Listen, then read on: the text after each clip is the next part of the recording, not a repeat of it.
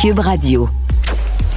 Cher public, nous vous invitons à prendre place confortablement et à fermer la sonnerie de votre téléphone cellulaire. En cas d'incident, veuillez repérer les sorties de secours les plus près de vous. Bon divertissement. Un, deux, un, deux. OK, c'est bon, on peut y aller. Sophie Durocher. Elle met en scène les arts, la culture et la société pour vous offrir la meilleure représentation radio. Sophie Durocher. Tout un spectacle radiophonique. Bonjour tout le monde, j'espère que vous allez bien. J'espère que votre vie est aussi belle et trépidante que mon premier invité Michel Jean, que vous connaissez bien sûr euh, comme journaliste, comme chef d'antenne, mais bien sûr de plus en plus comme écrivain. Euh, il sort un nouveau livre qui est en librairie en fait depuis hier, qui s'intitule Kimik. J'espère que je le prononce de la bonne façon. Michel, bonjour. Kwe Oui, oui. Euh, en fait, on prononce le cas comme en arabe, c'est Kimik. Mais c'est correct de dire Kimik aussi. OK, mais l'important, c'est de pas dire une gimmick. C'est pas pareil exactement, non? c'est pas vraiment pareil. Écoute, tu m'as envoyé très gentiment une copie du livre et comme tu le fais régulièrement quand il y a un nouveau livre, tu nous envoies une dédicace. Alors, tu as écrit Quoi, Sophie? Bonne lecture de Kimmich. C'est un roman, mais c'est aussi l'histoire du Québec. Qu'est-ce que tu veux dire par là que c'est l'histoire du Québec, Michel? Ben, c'est une partie de l'histoire récente du Québec, en fait, parce que bon, c'est un roman, là, les personnages sont fictifs et euh, ce qui se passe, ce qui arrive aux personnages est fictif, mais c'est quand même basé sur la réalité et il y a en toile de fond un, événement qui s'est passé dans, dans, le Québec récent, dans la fin des années 50 jusqu'aux années 70, qu'on appelle le massacre des chiens nordiques et qui, pour les, euh, le peuple inuit, est un, un traumatisme important avec lequel ils vivent encore. Mais ce qui s'est passé, en fait, c'est que vous savez, Sophie, on est très fiers du Grand Nord aujourd'hui, mais jusque dans les années 50, personne au Québec se préoccupait beaucoup de ça. Et euh, c'était pas habité hein, pour les gens. C'était, des Inuits, ils vivaient encore jusque dans les années 50 dans des igloos. Et euh, ils n'avaient pas le statut autochtone parce que quand la loi sur les, euh, les, Indiens, a été créée en 1976, dans le Nord, personne ne s'occupait d'eux. Euh, pendant l'entre-deux guerres, il a été question de leur donner un statut. Finalement, il y a eu la guerre. Après la guerre, Ottawa dit ah, ça coûte déjà cher les Premières Nations on ne veut pas payer. Puis ils disaient, Québec, occupez-vous des, des Inuits. Québec, non, c'est des Autochtones, c'est vous qui devez payer. Donc, on s'est renvoyé la balle.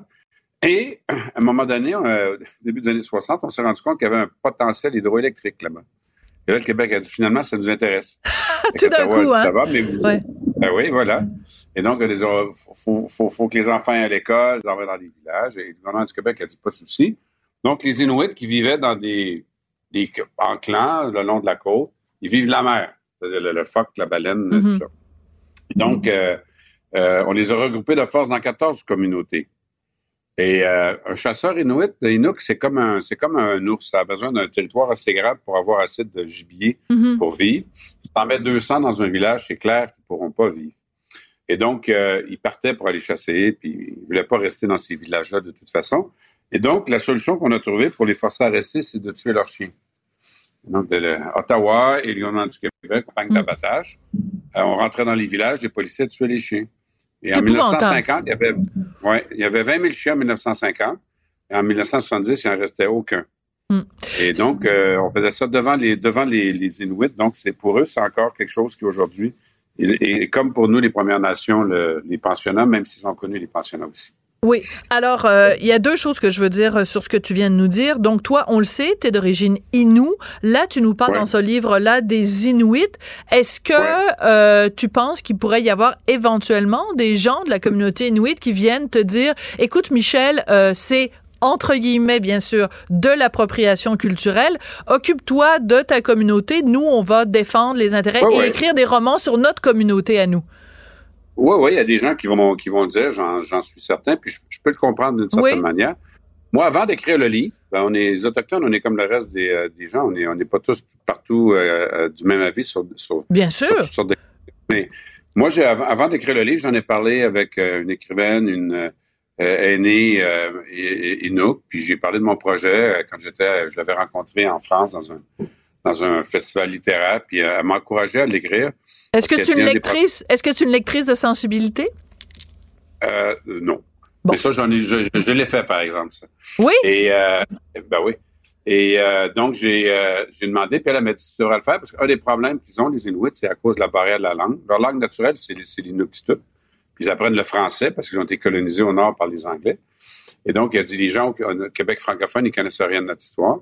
J'en ai parlé euh, ensuite avec une, une, une, une élue, élue de Makivik, qui est leur gouvernement en Nord, qui était très contente que, que j'écrive un roman sur le sujet.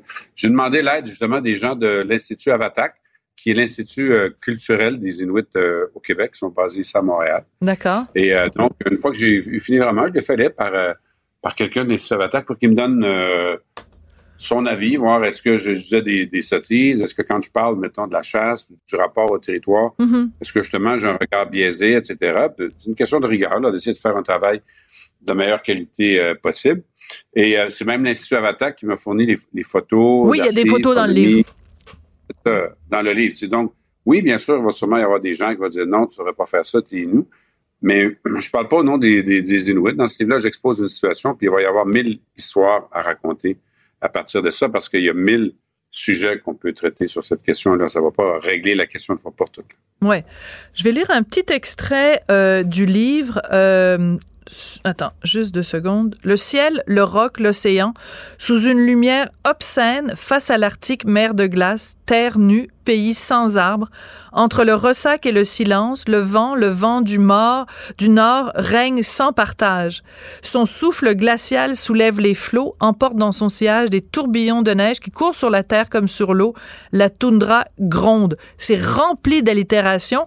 Moi, ça fait plusieurs livres de toi que je lis, Michel c'est ton meilleur? Sais-tu pourquoi?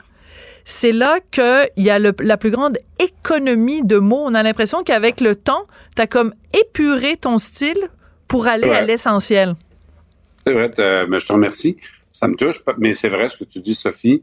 Euh, puis ça fait partie de. C'est comme quelque chose, c'est comme un cheminement, en fait.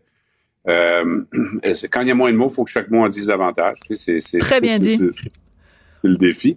Mais euh, j'aime ça écrire avec... Euh, et surtout que quand c'est des romans comme ça qui concernent des, des, des, des, peuples où euh, on ne peut pas les faire parler comme Rimbaud, dire. Ben oui. Fait faut que les niveaux de langue correspondent au personnage. C'est drôle parce que j'ai écouté une entrevue récemment avec Romain Gary.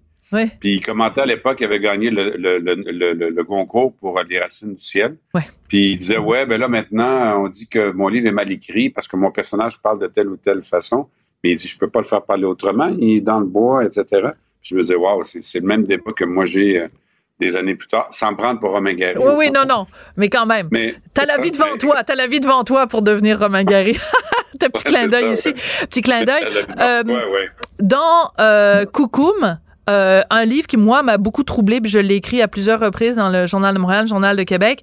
Euh, tu nous racontes l'histoire d'une dépossession, hein, des gens qui sont euh, chez eux sur un territoire et l'homme blanc arrive euh, et les dépossède. Mais c'est pas juste une dépossession de territoire, c'est une dépossession de soi-même. Euh, ce livre-là, c'est aussi une histoire de dépossession. Est-ce que ça va être ça le fil conducteur de ton œuvre, la dépossession? Pas, nécessairement, mais c'est juste que j'entends souvent des gens me dire vous savez, les problèmes des Autochtones, des Premières Nations, c'est la faute des Anglais, parce que c'est les Anglais qui ont fait la loi sur les Indiens, qui ont fait des pensionnats autochtones, puis la culture française était plus ouverte aux, Autochtones que la culture anglaise, et tout ce débat-là. Mais moi, je redisais toujours, oui, mais les Inuits, eux, qui sont pas soumis à la loi sur les Indiens, c'est arrivé chez nous. Et c'est comme si on, on, voulait pas au Québec reconnaître que ça fait partie de notre hum. histoire. Alors moi, je, je, veux juste ramener ça pour que les gens... Encore une fois, je fais très attention pour pas juger personne, mais j'essaie d'exposer c'est qu'est-ce qui s'est passé dans, le cadre d'un roman. C'est pas un essai ni un film. Mais non. Mais j'essaie pas un documentaire. C'est ça, qu'on comprenne ce qu'il y a. Et pour moi, c'est c'est pour ça que je disais que c'est l'histoire, c'est aussi l'histoire du Québec. C'est-à-dire que c'est l'histoire des Inuits, mais c'est aussi notre histoire comme, comme Québécois ici aussi. Ça fait partie de notre histoire, même si on n'en a pas entendu beaucoup parler. Tu sais, le gouvernement du Québec a fait des excuses à propos du massacre des chiens, puis fais le test autour de toi, Sophie. Il n'y a pas grand monde qui. qui c'est pas dans c'est pas dans l'actualité, c'est pas dans les sujets. Alors moi, j'aime plutôt mettre de la lumière sur des événements, sur des sujets qui, qui permettent de donner de la perspective. Puis que les gens, dans le fond, après ça, ben, ils sont capables d'avoir un, autre regard sur leur propre histoire. Tu sais. Hmm. Oui, tout à fait. Puis je tiens à le dire, comme dans le cas de Coucoum, c'est pas un livre moralisateur, c'est pas un livre où on sent qu'on nous tape sur les doigts en nous disant oh, mon Dieu, tu dois expier tes péchés d'homme blanc ou de femme blanche, mais en même temps, c'est le portrait d'une réalité qui donne un peu quand même froid dans le dos. C'est important. Non, mais c'est important de le mentionner là. C'est important de le mentionner. Écoute, à chaque fois que je te parle, la dernière fois qu'on s'est rencontrés, c'était à l'aéroport. T'es toujours entre deux valises et tu te promènes d'ailleurs avec ton chien hein, quand tu voyages. On était à Paris, ouais, à l'aéroport. Et euh, j'ai l'impression que tu as une vie de jet-setter. Euh, est-ce que c'est comme la vie rêvée de Michel Jean que tu vis en ce moment? Ben, je suis pas dans des hôtels jet-set, je vais vous le dire tout de suite. Mais... C'est pas exactement. Mais c'est une vie de voyage quand même. Puis c'est une vie que. Moi, c'est un rêve pour moi de voyager avec mes livres. Parce que je me disais, tu sais, écrire des livres, puis voyager, puis arriver ailleurs où les gens ont un autre regard sur tes livres. Puis quand tu arrives dans un pays avec tes livres, ben, ils, t'invitent parce qu'ils aiment tes livres, tu sais. Ou... Fait donc, l'accueil est, toujours bon. Puis tu sais, quand on voyage, moi, j'ai toujours aimé voyager, mais quand on fait, je l'ai fait comme journaliste, où là, je voyais toujours l'horreur dans un pays. Je, l'ai fait comme touriste, où là, on voit les, ce qu'il y a à voir dans un pays, on s'imprègne de la culture.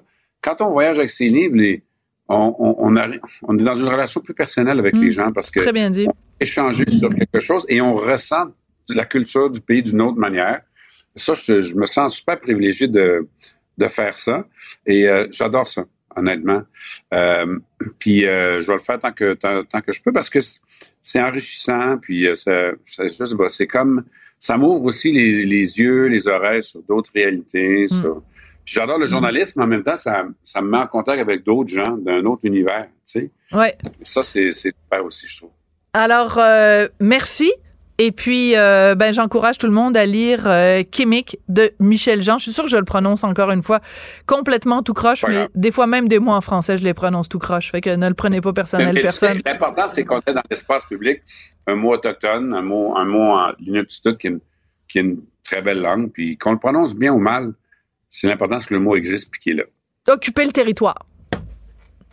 D'une certaine manière, mais c'est montrer qu'on existe encore quelque part. La géographie, euh, la géographie linguistique. Merci beaucoup, Michel Jean. Merci beaucoup, hein, Sophie. Au revoir, à bientôt. Sophie Durocher. Divertissante. Elle sait comment se donner en spectacle pour vous offrir la meilleure représentation. Culture et société.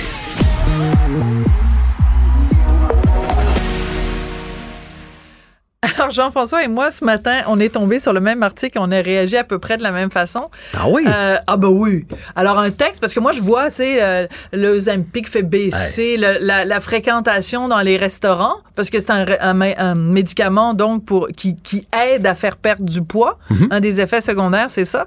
Donc, les gens ont moins le goût de manger des cochonneries. Donc, les restaurants où on vend des cochonneries, les gens, ils font moins. Je trouve ben, ça absolument. Les restaurants. Et euh, la page suivante, euh, il parlait des grosses compagnies comme euh, Pepsi, Nestlé, tous ceux qui ont des baisses. Oui. mais pas des petites baisses, là. 5-6% de chiffre d'affaires de moins. Puis ils sont capables de relier ça à Ozempic. Puis là, mon but, c'est pas de parler d'Ozempic parce que ce, médicament-là m'intéresse pas. Puis à la base, c'est fait pour les diabétiques. Mais là, les gens commencent à le prendre pour perdre, pour perdre du poids. Puis ce qu'ils ont été capables de relier, c'est la personne qui prend Ozempic fait des moins grosses épiceries. La personne qui prend Zempic, euh, quand elle va au restaurant, moins de liqueur. mange moins. Exactement. Mais moi, mon point là-dedans, c'est bon sang qu'on est toujours porté vers la facilité. Ouais. C'est ça qui me décourage. Puis c'est pas la première fois que j'avais cette réflexion-là. Je sais pas si tu te souviens de l'annonce de Zantac. Non. Zantac, là, il y avait un gars assis à sa table, puis il mangeait des ailes de poulet puis plein d'ailes de poulet, puis ah. des ailes de poulet. Puis là, il faisait oh boy. puis là, il montrait qu'il y avait des gros reflux. Tu bien le rot, Ben moi, j'ai des reflux gastriques, alors ah je le connais bien. Puis là, oh, là, tu voyais que ça y remontait ici. Puis là, là, il prenait Zantac. Et ah. qu'est-ce qu'il faisait après? Il s'empiffrait d'ailes de poulet encore plus. Tu fais. Non, mais, mais, non, mais c'est drôle, mais en même temps, tu fais. Caroline, non le message, ça devrait pas être prends un médicament. Ça, devrait, être mange mieux.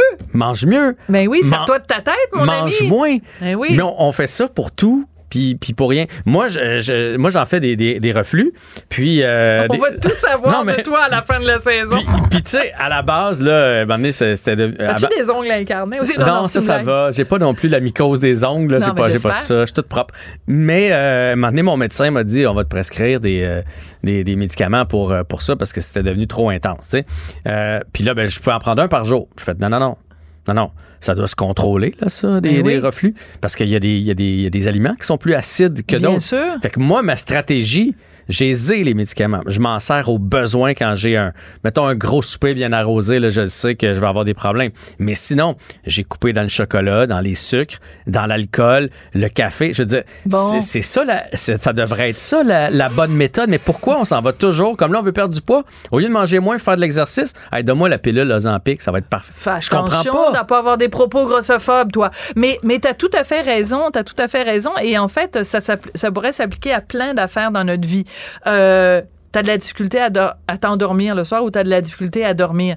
Au lieu de faire, de, d'éliminer les écrans avant d'aller te coucher, au lieu euh, de ne laisser aucun truc informatique rentrer dans ta chambre à coucher, au lieu d'utiliser ta chambre à coucher uniquement pour dormir et faire du jogging horizontal, affaires, c'est ça. euh, et euh, de, de, de, de préserver ta chambre à coucher comme un endroit truc, faire de la médication, relaxer. Méditation, je pense. Méditation que j'ai dit dit? médication. Au lieu de faire de la méditation, on prend de la médication. Mais ça en est un autre. Voilà. euh, Puis ça, ça, commence toujours. Je sais pas si t'en as dans ton entourage. euh, je prends un quart de pilule Ouais. pour dormir. Puis une fois de temps en temps. Puis à un moment donné, c'est ah ben c'est une demi-pilule aux deux jours. Puis à un moment donné, ben c'est une demi-pilule par jour. Puis là, on s'habitue. Ça. Même chose avec moi dans mon entourage. euh, J'ai une petite femme qui aime ça se coucher tard. Ah, je sais pas de qui tu parles. Ce serait-tu comme ta conjointe, Oui, mettons? ma conjointe Ah. normale le sait, j'ai dit souvent, Ok. elle aime ça se coucher, elle aime ça se coucher tard, elle euh, tant qu'il y a de l'action dans la maison, fait que Ah, tu sais, ouais. j'ai une grande fille de 20, des fois à 20 ça se couche tard, elle faut qu'elle veille, faut qu'elle veille, mais le lendemain matin, des fois elle, elle est maganée puis Ah elle est pas toute seule là, il y a plein de monde qui écoute des séries le soir là, tu sais les séries télé, c'est la mode, jusqu'à 11h, minuit, euh, mais le lendemain matin, ils sont debout à 6 7 heures, mais là quand ils se lèvent là, ils sont poqués. Alors? Ben un café, Oui, deux, cafés. cafés.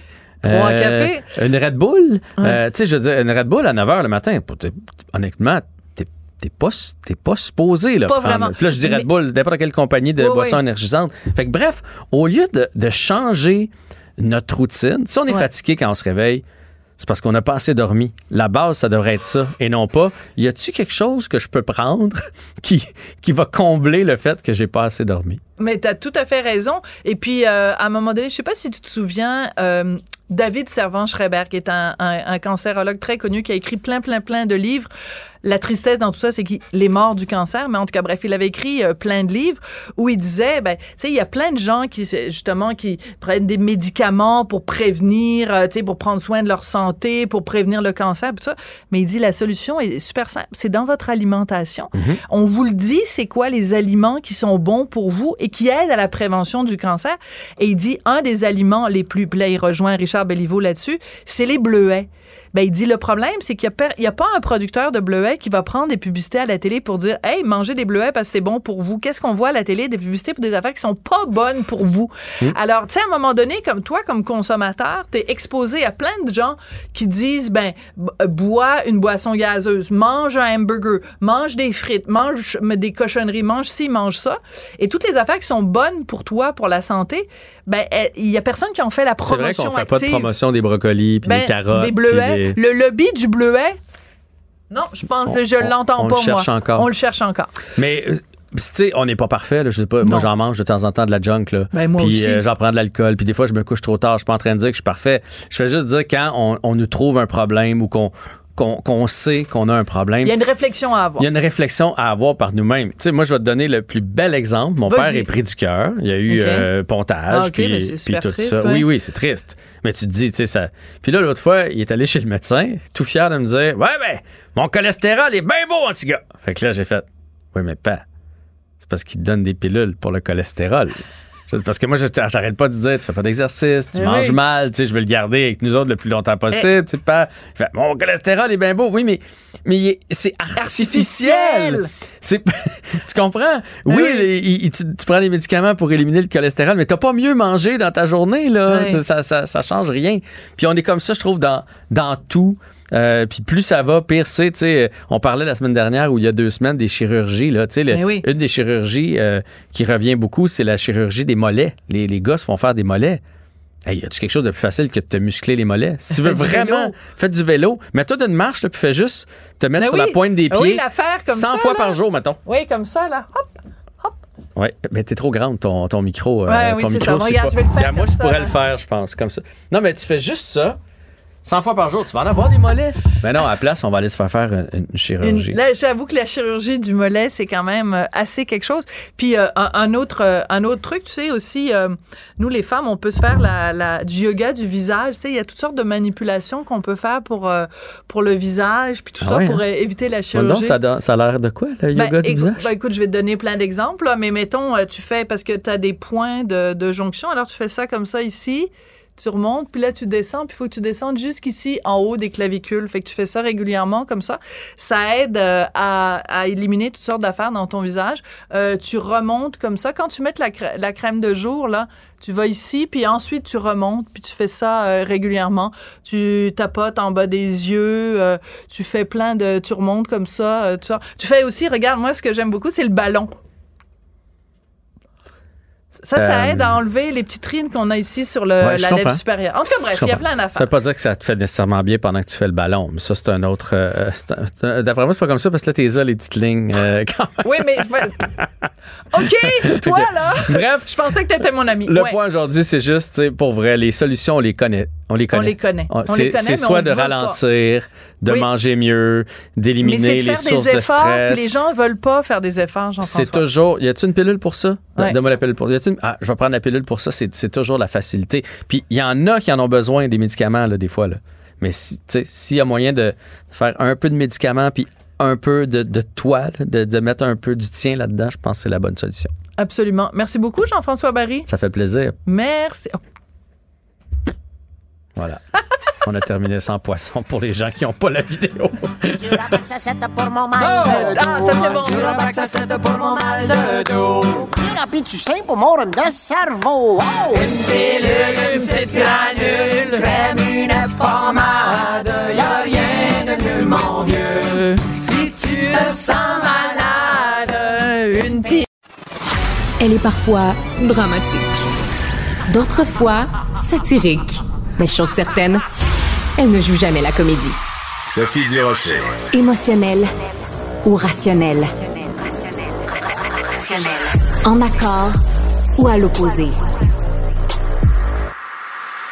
Par ici, les brasseurs d'opinion et de vision. Les rencontres de l'air. Christian Rio est correspondant à Paris pour le quotidien Le Devoir et il a une très bonne nouvelle pour nous. Il y aura très bientôt en France la Cité internationale de la langue française dans un lieu absolument magnifique en plus, Christian. Absolument. Le, le, le château le, de François Ier à Villers-Cotterêts, que j'ai eu la chance euh, immense de, comme les journalistes peuvent l'avoir des fois, de, de visiter euh, de fond en comble.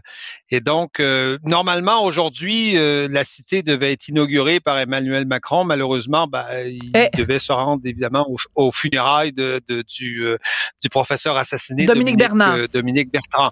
Bertrand, Oh, pardon. Bernard, oui, absolument. Et, ben, non, non, Bernard. Bien, vous avez Dominique raison. Bernard.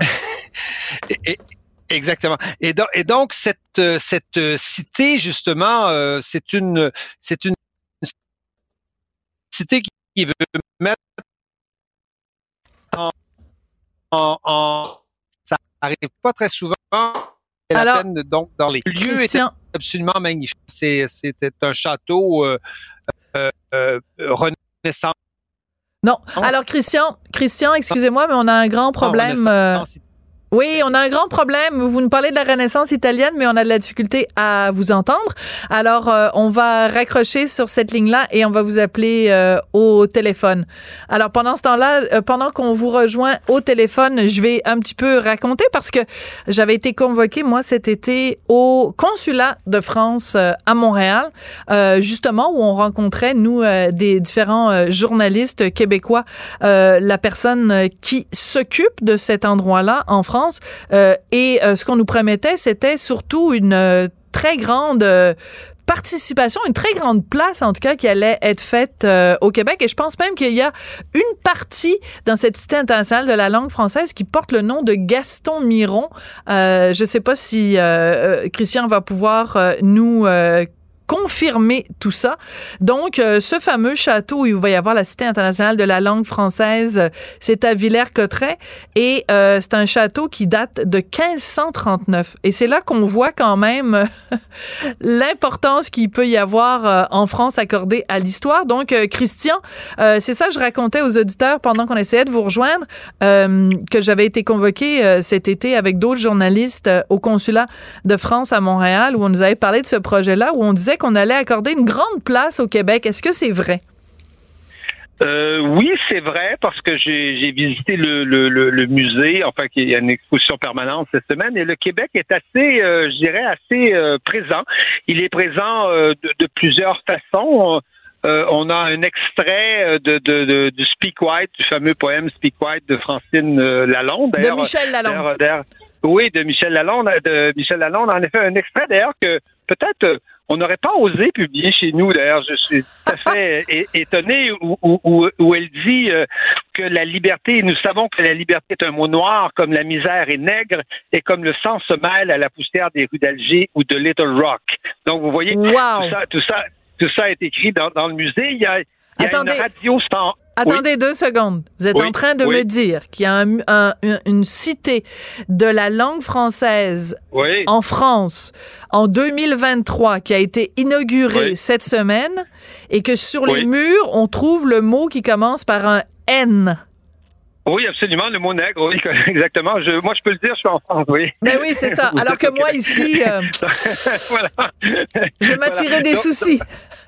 Oui, absolument non. Le Québec est très présent. Hein. Il y a dans le, euh, quand on arrive dans la grande cour euh, qui est qui est, qui est, l'ancienne euh, qui est l'ancienne salle du jeu de, de Paume, on voit par exemple le mot tataouiné qui est, qui est inscrit, qui est inscrit, oui, qui est, oui, qui est inscrit dans, dans ce qu'on appelle le ciel lexical. C'est une, oui, immense culture qui est suspendue sur la verrière on trouve le mot tataouiné, on trouve le mot euh, vassing, hein, qui est une euh, qui, est, qui est une ce que les Français appellent une serpillière, mais que nous on appelle une mop.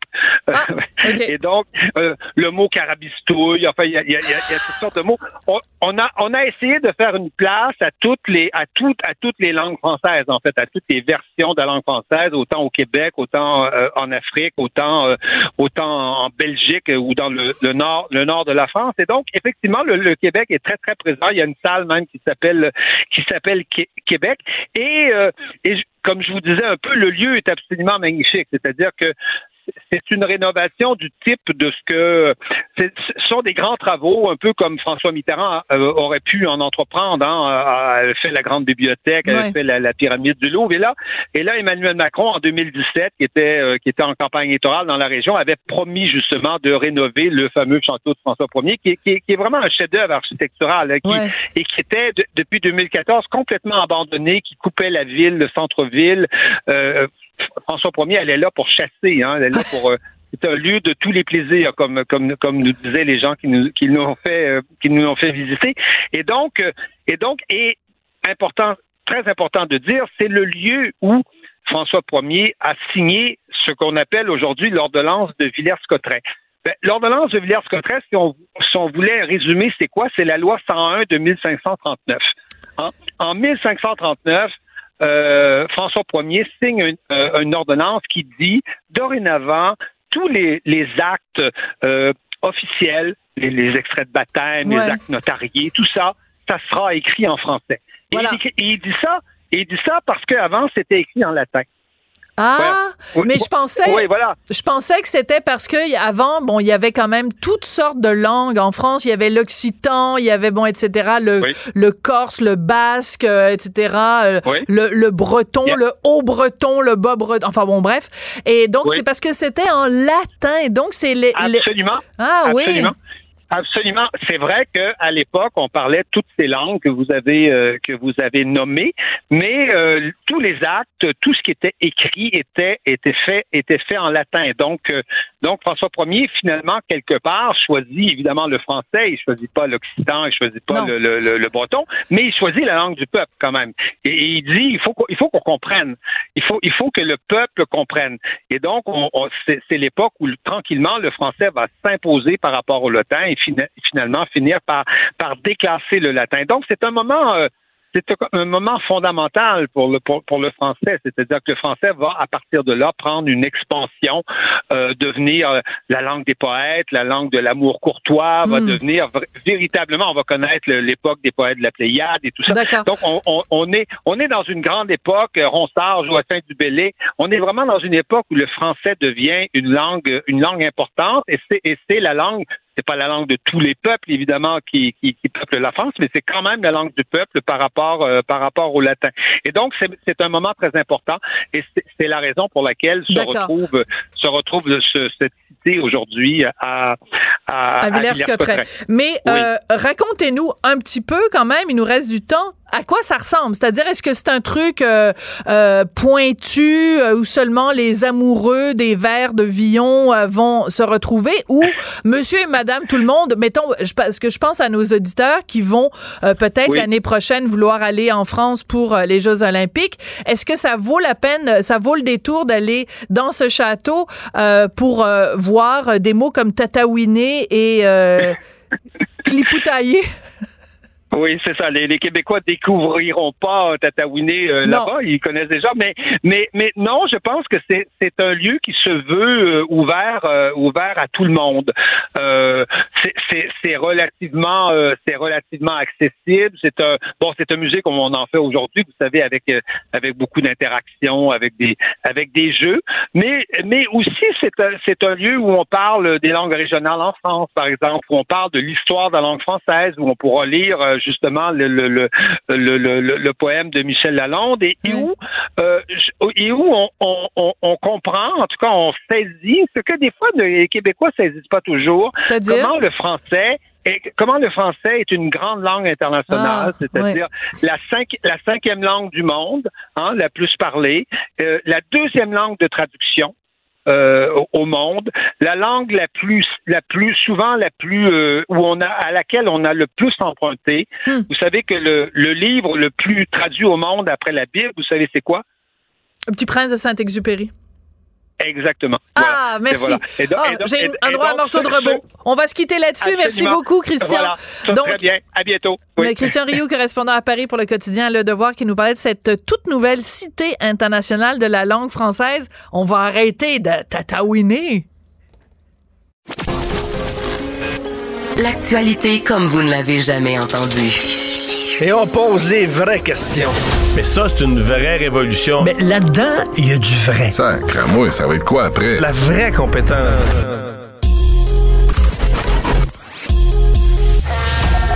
La radio web qui vous suit partout. Une radio qui fait fi des conventions. Une radio pas comme les autres. Une autre façon d'écouter la radio. Écoutez la différence. Savoir et comprendre. Cube Radio. Pour comprendre le monde qui vous entoure. Nobody knows anything. Est-ce que je peux me permettre une autre réflexion? Pour se faire une opinion. Pour rester, informé. Des idées fortes pour vous faire une bonne idée. Ça aurait été un scandale. Il serait dans la rue pour exiger d'être vacciné?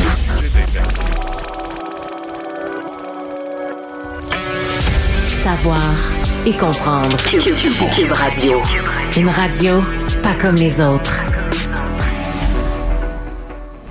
L'infolettre Cube Radio. À un clic, du meilleur de l'information. Toutes les semaines, recevez un résumé de l'actualité directement dans votre boîte courriel. Émission de radio, balado, exclusivité, offre unique et concours. Tout ce que vous aimez de Cube Radio à un seul endroit. Pour ne rien manquer de l'actualité, inscrivez-vous via cubradio.ca en cliquant sur la bannière Je m'inscris à l'infolettre. Cube Radio, pour savoir et comprendre. Qu'elle soit en avant ou en arrière-scène, Sophie Durocher reste toujours Sophie Durocher. Pour comprendre le monde qui vous entoure. Nobody knows anything. Est-ce que je peux me permettre une autre réflexion? Pour se faire une opinion. Pour rester, pour rester, pour rester informé. Des idées fortes pour vous faire une bonne idée. Ça aurait été un scandale. Il serait dans la rue pour exiger d'être vacciné.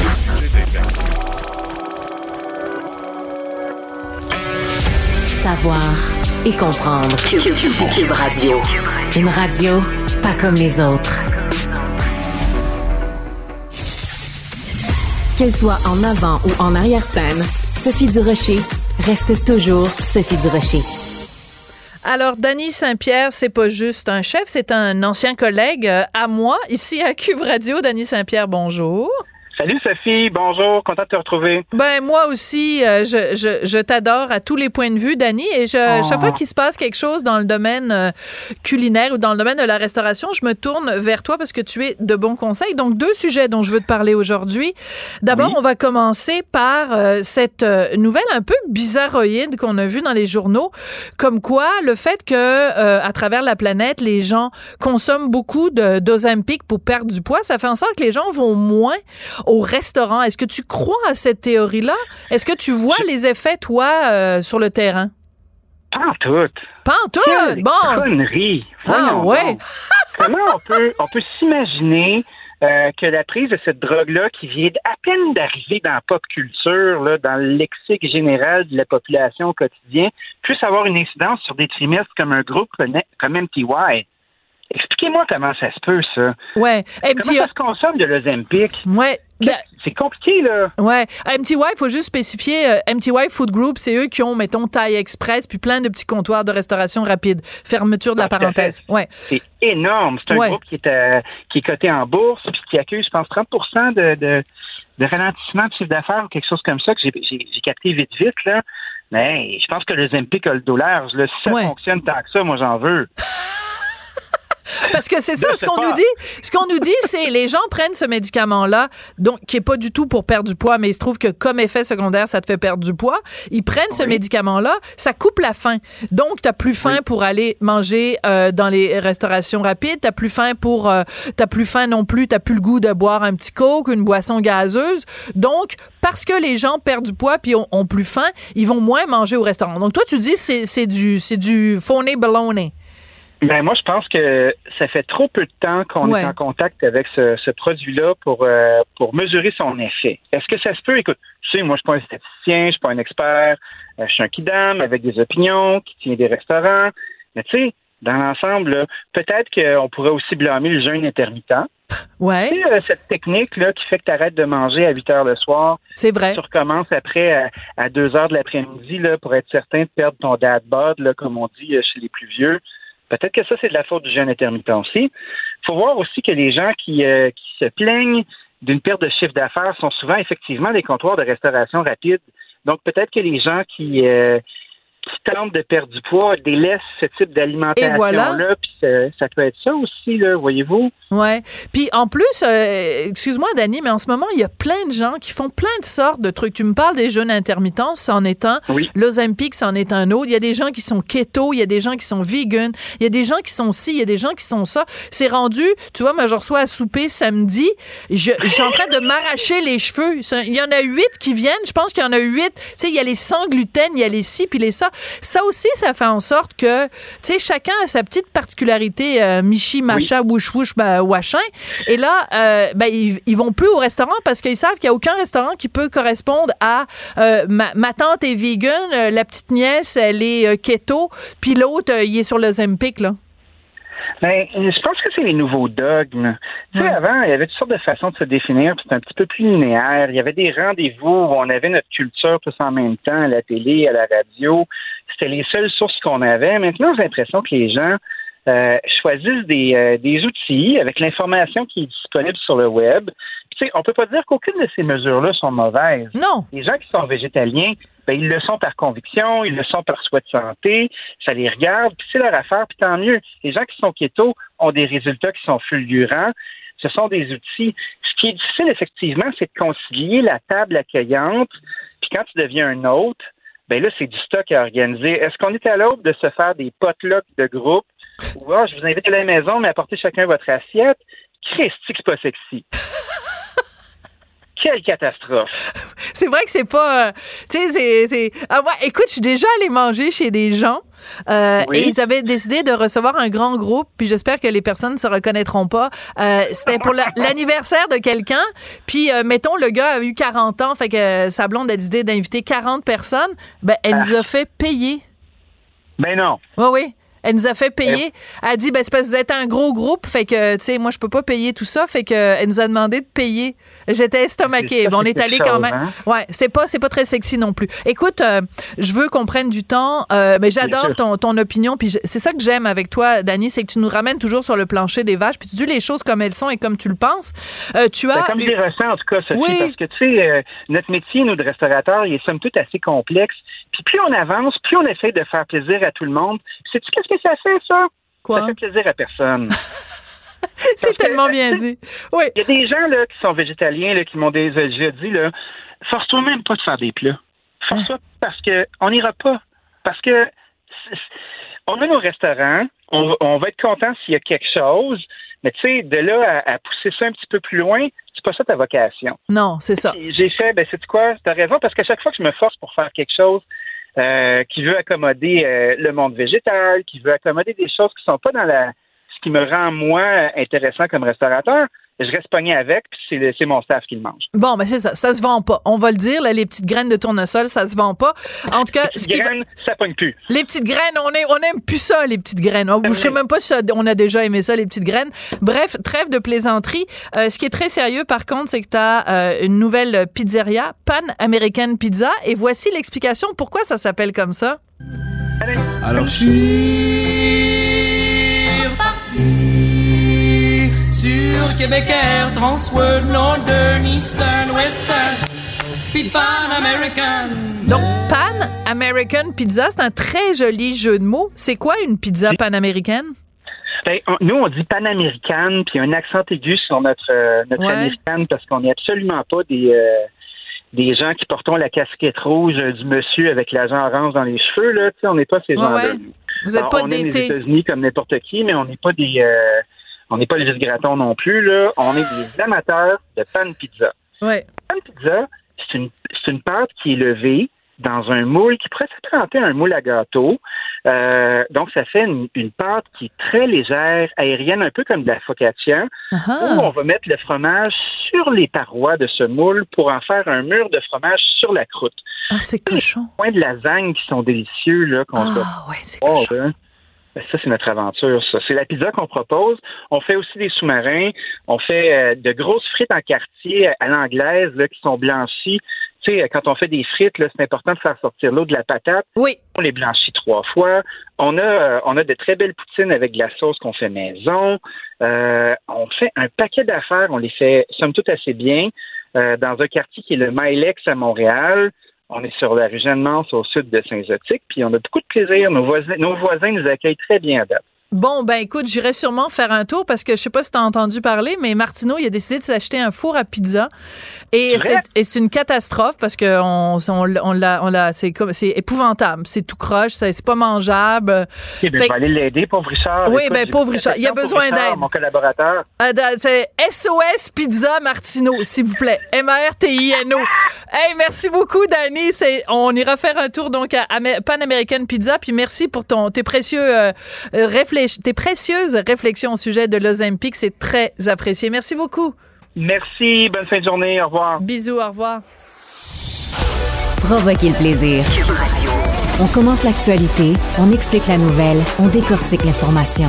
Cube Radio, c'est l'audace, c'est l'innovation, c'est la nouvelle façon d'écouter la radio. Sophie Durocher.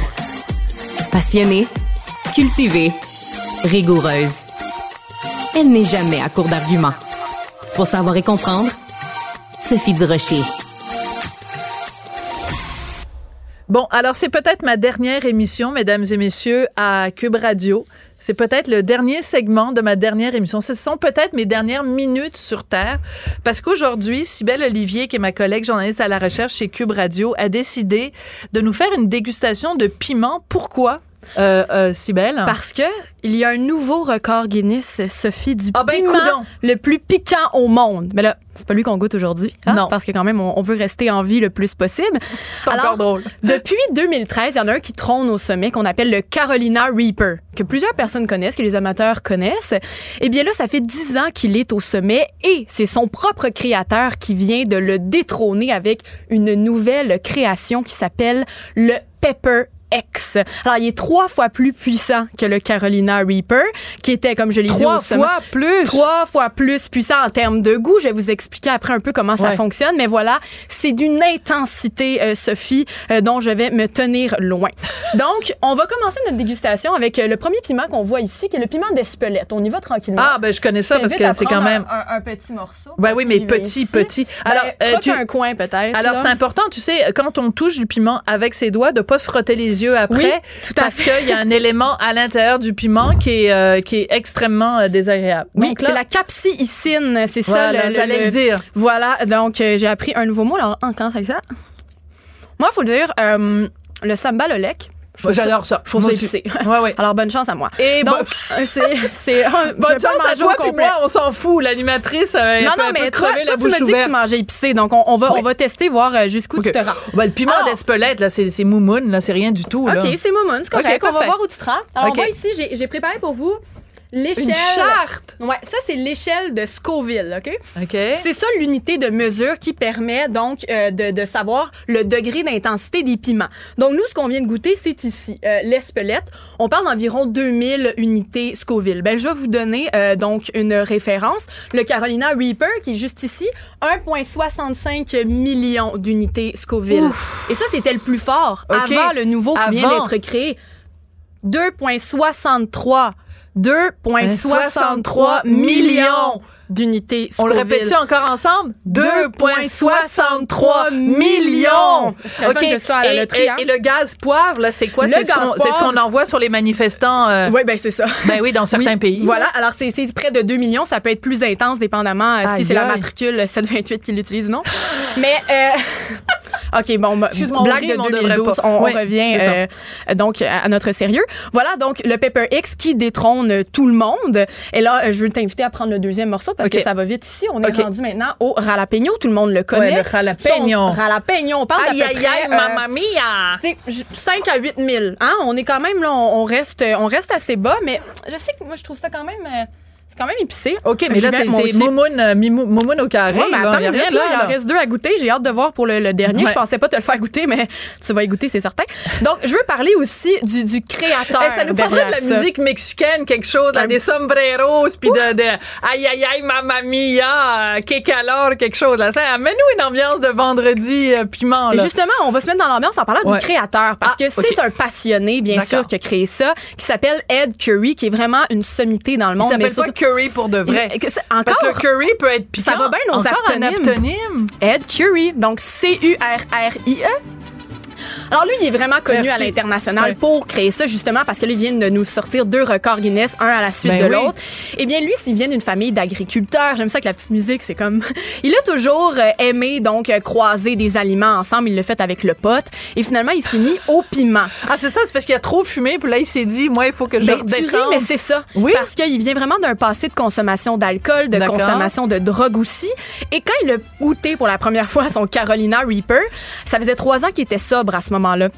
Et il a vécu un buzz, Sophie. Vraiment, Tellement les gens fort. qui mangent de extrêmement épicé vont le ressentir. C'est comme une euphorie. En fait, c'est ton corps qui essaie de combattre la douleur en envoyant de l'endorphine et ça Ah. te buzz. Et lui, quand il a ressenti ton ça, explication. ben lui, quand il a ressenti ça, il s'est dit naturellement, je vais l'avoir mon buzz. Alors ça a comme été le point tournant pour lui pour continuer euh, donc euh, l'exploration euh, de, de- du piquant. Puis là maintenant, c'est ce qui l'a mené au Carolina Reaper. Alors, Euh, est-ce qu'on passe au oui, troisième? Tout à fait. Je t'invite. Alors, Alors, c'est euh, quoi, voilà, ça? ça, c'est le super chili, super chili qui se trouve à 50 000. Euh, je vais voir comment tu réagis parce que je pensais au début la faire arrêter là, euh, arrêter aux 50 000.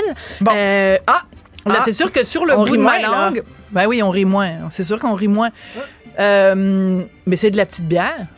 Honnêtement, Ah ouais? ça, là, je suis censée quoi, m'étouffer? Ben non, mais Moi, j'avais peur, là, au début, là. Bref. Bon, il n'y a rien là. Ah ouais, Est-ce ben qu'on peut passer tout de suite ben, au tout de suite, euh, prends la habanero, serre-toi. Habanero. Euh, c'est quand même 150 000. Peut-être c'est moi qui est moumoune dans le fond, mais hey, dans le milieu, là, tout le monde, c'est parce que 150 000 unités Scoville. là. Moi, j'ai fait des recherches avant, puis le monde euh, trouve ça épicé. Euh, non, mais honnêtement. Ah ouais, pas tant. Le, le habanero. Ben, je vois-tu Ben, dans remange ma l'autre face? morceau. Ben, il n'y a aucun problème. Moi, j'ai aucun. J'ai peut-être coupé des trop petits morceaux. Mais sais-tu quoi? C'est que Quoi? moi, je suis tellement piquante. Déjà, Ben, tu naturellement. fais l'apéro piquant, on le sait. Ben oui, ben je le faisais, je le fais plus, mais euh, j'étais trop piquante. J'étais juste tellement comme chut, ça me sortait vers les oreilles. Écoute, Mais là, je suis comme honnêtement- déçue. Ben oui, mais regarde, je vais, je Croque-le. regarde, je vais croquer dedans. Il y a rien là. OK. Non? ben, oui, C'est oui, pas une oui. bonne idée? Oui, oui, c'est une Non, bonne non, idée. Joanie a dit non, que je vais être malade. C'est une bonne idée. Regarde, toi, t'es résistante, là. Non, honnêtement, là, moi, il y a rien, rien, rien là. Ben écoute, je t'invite à écouter Ed Curry qui décrit Oui, c'est quoi, ok, euh, comment il se sent lorsqu'il euh, a dégusté le Pepper X. Il est donc à, à la populaire euh, émission Hot Ones sur YouTube et euh, il y a des émissions de piment. Oui, ben il y a une émission en particulier euh, qui est à- qui est qui est, qui est, euh, très populaire là, depuis quelques années sur YouTube. Maintenant, je, je, je recherche le nom euh, Sean Evans qui est l'animateur et donc euh, il fait il invite plein de gens puis il fait déguster des piments, OK? Et là le Pepper X, il est avec des professionnels. Alors voici ce qu'il dit quand il décrit le Pepper X et la sensation. D'accord. feeling. These guys are right now feeling there's an intense burn that happens immediately. Uh, and then your head kind of feels like, oh no, what's going on? And then your body just starts reacting. You get it in your arms, you get it in your chest. It has no real throat burn like the Est-ce qu'il est sur le bol de toilette ou- Non, non, non, il y a vraiment Ils sont donc alentour d'une table. Ils sont en train de déguster le Comme Pepper nous, on X. fait. Oui, Ouais. mais ils ont fait comme toi, là, une grosse ouais. croque, là. tu sais, C'est à peu près gros comme ça. Et un des experts en dégustation qui en a, qui en a fait des milliers de fois, c'est lui qu'on entend. Oh my Ah, God! c'est lui? Et là, il pleure. Et ils sont en état. Et lui, Ed Curry, qui est un professionnel, est en train de le déguster. Et Euh, moi, j'ai juste une question pour toi oui. parce que t'es tout le monde ici à Cube est gentil. Toi, t'es particulièrement bienveillante parce que tu nous as apporté quoi? Des petits morceaux de beignes au cas où je trouve ça trop difficile Oui, le piment que- pour adoucir ma bouche? Tout à fait. Oui, je me suis dit, si jamais il y a un moment de, de panique dans, dans la chronique, euh, on va avoir ça. Parce que euh, j'ai découvert aussi au fil de mes recherches qu'est-ce qui est l'élément qui empêche le piquant. Parce que bon, il y a le classique lait et pain. Je me suis aussi renseignée. euh, et toi, le lait, c'est. Pas l'eau. Non, Pas l'eau. Il faut que ce soit du lait de vache dû à, Je à- bois à pas de la lait de vache. Ben, c'est ça, dû à, à ce qu'il C'est vraiment ça qui vient éliminer. Bref, si vous voulez des trucs et conseils vraiment pour enlever le, le piquant, ben, il faut que ce soit sucré. Faut que ce soit froid le plus Ah, possible, quelque chose d'épais aussi. Ici, en plus, on peut ajouter de l'acidité. Mais là, t'as as, le meilleur, euh, le meilleur, des, mondes. Par exemple, euh, une tarte à la lime froide serait Ah. le meilleur des mondes pour enlever le piquant. et les beignes en font partie parce que c'est épais, c'est sucré et c'est bon en plus. Alors, euh, La semaine on prochaine, dégustation de beignes. Non, mais Mais là, j'en reviens pas. Moi non Ben, plus, je trouve écoute, qu'est-ce que tu veux que je te dise? Je sais pas, là. C'est peut-être je parce que je les ai mis au frigo trop longtemps. Non, mais non, mais moi, je pense que c'est simplement, j'ai une résistance naturelle. Comme je te le dis, je suis tellement piquante moi-même.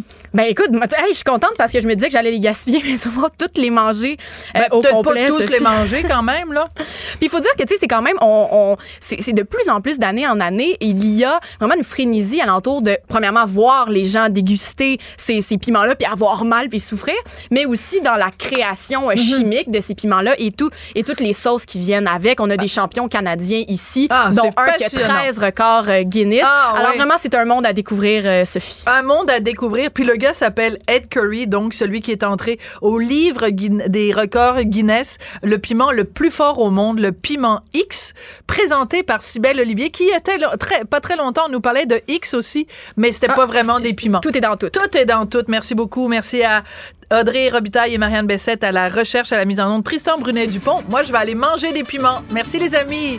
Aïe, aïe, aïe, caramba!